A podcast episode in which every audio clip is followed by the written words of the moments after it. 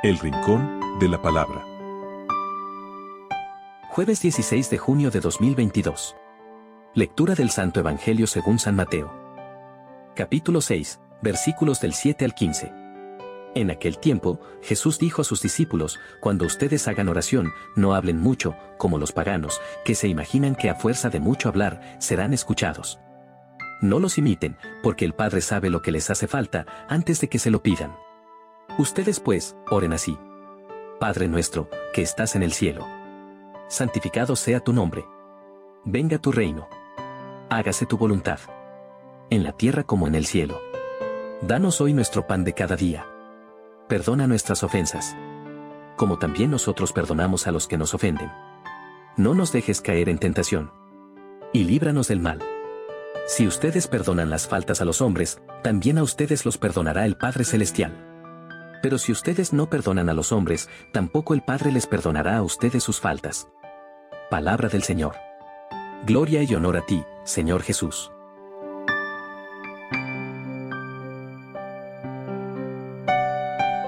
Cada día, en la oración del Padre nuestro, pedimos al Señor, hágase tu voluntad en la tierra como en el cielo.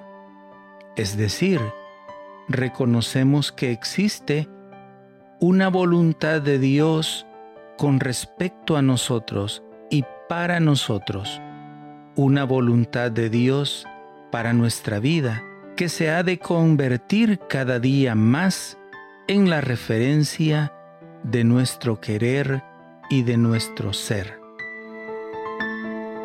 Reconocemos además que es en el cielo donde se hace la voluntad de Dios y que la tierra solamente se convierte en lugar de la presencia del amor, de la bondad, de la verdad y de la belleza divina. Si queremos ser perdonados, debemos perdonar. Es la exigencia del Evangelio tal como Cristo nos perdonó y nos sigue perdonando.